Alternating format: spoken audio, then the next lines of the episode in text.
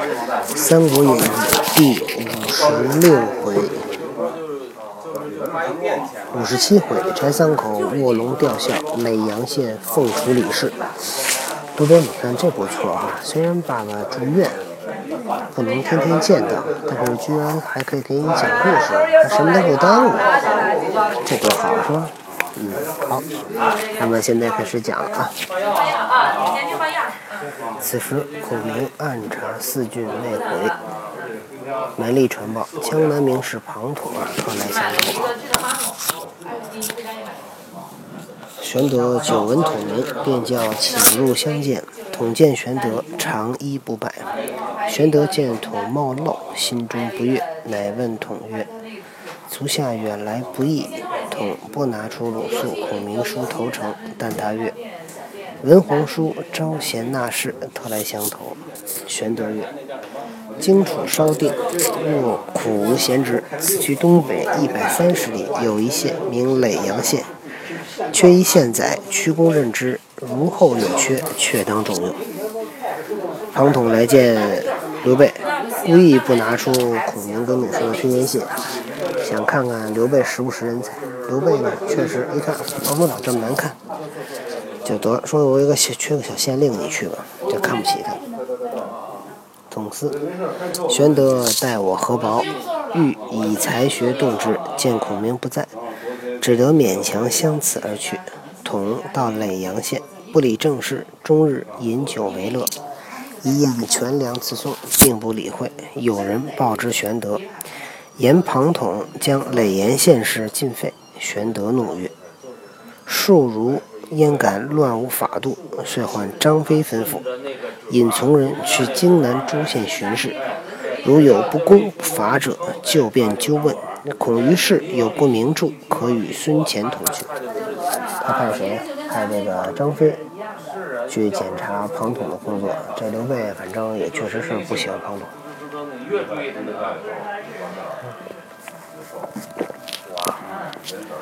张飞领了言语，与孙乾来到耒阳县，军民官吏皆出国迎接，独不见县令。你想，张飞那可是刘备的三弟，大大小小都出来迎接。这个庞统没来，飞问曰：“县令何在？”同僚复曰：“县令庞县令自到任至今，将百余日，县中之事并不理问，每日饮酒，自旦及夜。”只在醉乡，今日宿酒未醒，犹卧不起。这庞县令来了以后，每天就是喝，也不管公事。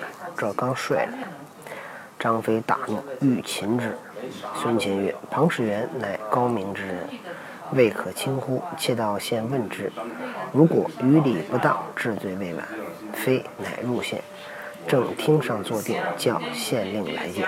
同衣冠不整，服罪而出，衣服乱七八糟，罪人就出来了。飞怒曰：“吾吾兄以汝为人，令作县宰，汝焉敢尽废县事？”统笑曰：“将军以吾废了县中何事？”张飞说：“我哥哥把这个县的事交给你，你都给耽误了。”庞统笑着说。你以为我把什么耽误了？飞曰：“汝到任百余日，终日在醉乡，安得不费政事？说你来这一百天了，每天就这么醉着，你还能不耽误事儿？”同月：“量百里小县，些小公事，何难决断？将军少坐，待我发落。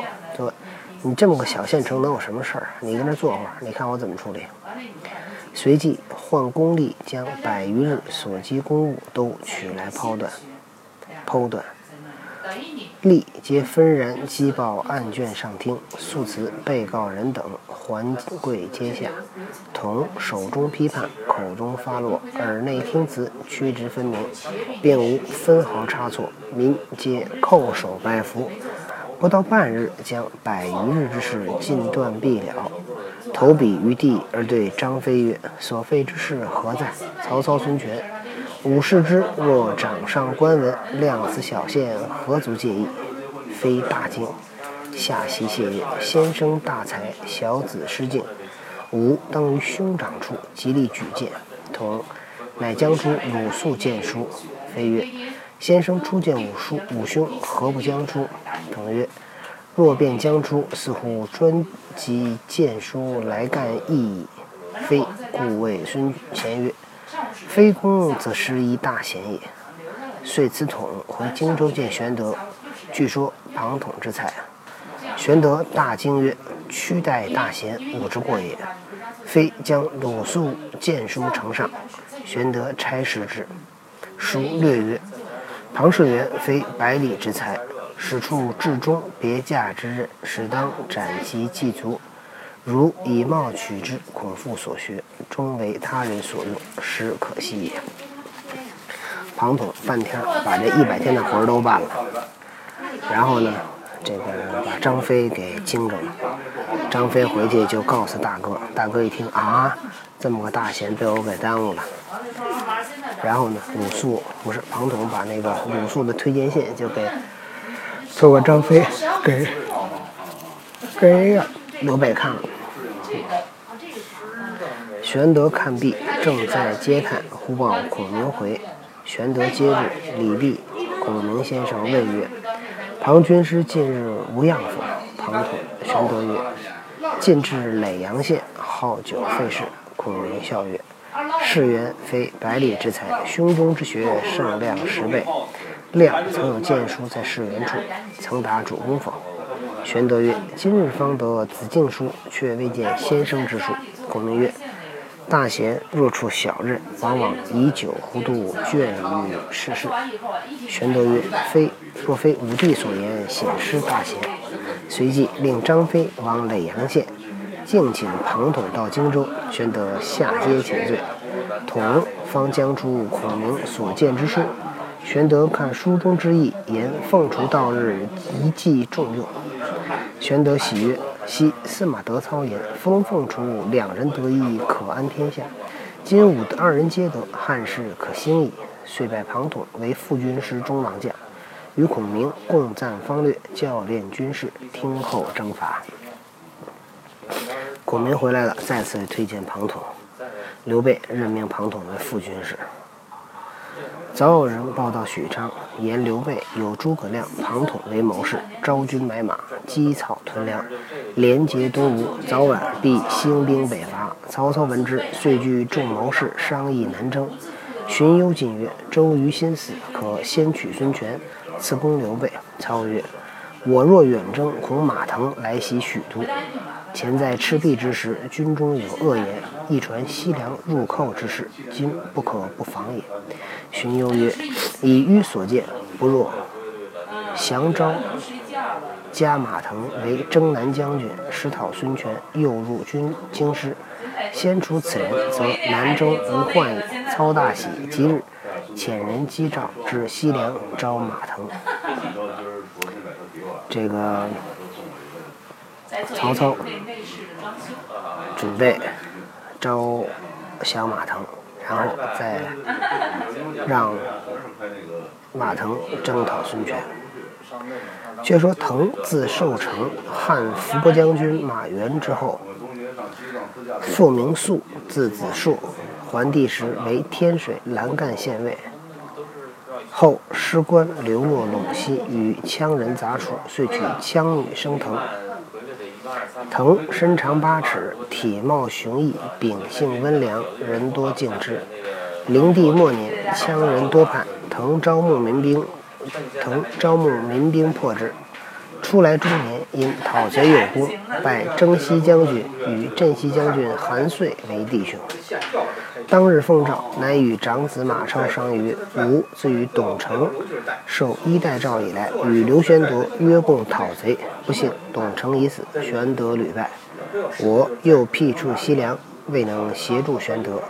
今闻玄德已得荆州，吾正欲斩昔日之志，而曹操反来招我，当是如何？”这段讲的是马腾的身世，然后呢？曹操来招他，马腾跟马超商量，跟他儿子商量。马超曰：“操奉天子之命而招父亲，今若不往，必彼必逆命则我矣。当乘其来召，径往京师，于中取事，则昔日之志可斩也。马腾兄兄子马岱皆曰：“曹操心怀叵测，叔父若亡，恐遭其害。”超越：“儿愿起西凉之兵，随父，随父亲杀入许昌，为天下除害，有何不可？”登月。汝自统羌兵，保守西凉，只叫次子马修、马铁，并指马岱随我同往。曹操见有汝在西凉，又有韩遂相助，谅不敢加害于我矣。超曰：父亲欲往，切不可轻入京师，当随机应变，观其动静。说的是马超准备，马超。告诉马超准备陪着他爸去，结果呢？马腾说：“说你呀，守着西凉，你只要在西凉守着，曹操就不敢动我。”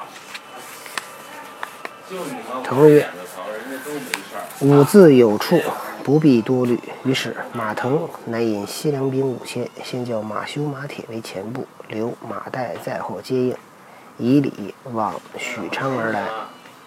离许昌二十里，屯驻军马。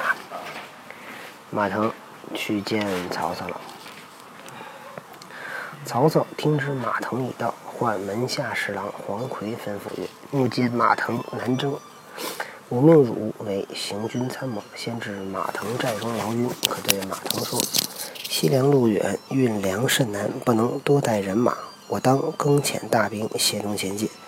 来日叫他入城面军，吾就应付粮草预制。奎领命来见马腾。”腾置酒相待，魁酒半酣而言曰：“吾父黄琬死于李傕郭汜之难，李傕郭汜之难，常怀痛恨，不想今日又遇欺君之贼。”腾腾曰：“谁为欺君之贼？”魁曰：“欺君者，操贼也。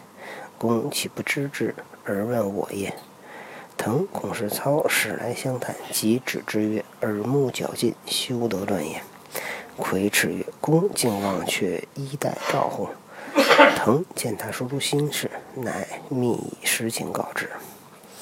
曹操派这个黄奎去犒劳劳军，让马腾呢来见皇帝。黄奎呢到了马腾的地方，喝酒喝差不多了，就开始跟那说说曹操的坏话。然后马腾开始还不敢，不敢那个顺他说，魁叱曰：“说你忘了衣带诏的事了。”啊，魁曰：“操欲公入城面军，必非好意，公不可轻入。来日当勒兵城下，待曹操出城点军，就点军处杀之，大事既矣。说明天你可以试着杀曹操。”二人商议定，黄奎回家，恨气未息。其妻再三问之，奎不肯言。不料姬妾李春香与奎妻弟苗泽私通。啊，黄奎的妾和黄奎老婆的弟弟苗泽偷偷好了。则欲得春香，正无计可施。且见黄奎愤恨。对对则曰：“黄侍郎今日商议军情回，一身愤恨，不知为谁。”则曰：“如可一言挑之曰：‘人据说刘玄德仁德，曹操奸雄，何也？’看他说甚言语。”这个苗泽就给这个春香出坏主意，说：“你啊，试试这个黄奎。”是夜，黄奎果到春香房中，且一言挑之，奎。乘醉言曰：“汝乃妇人，尚知邪正，何况我乎？吾所恨者，欲杀曹操也。”妾曰：“若欲杀之，如何下手？”魁曰：“吾已约定马将军，明日在城外处，城外点兵时杀之。”妾告于苗泽，则报之曹操。操便密唤曹洪、许褚，吩咐如此如此。又唤夏侯渊、徐晃，吩咐如此如此，个人领命去了，以免先将黄奎一家老小拿下。黄奎的妾把这事儿都给说出去了，曹操准备要办马腾了。马腾命运如何？且听明天再讲。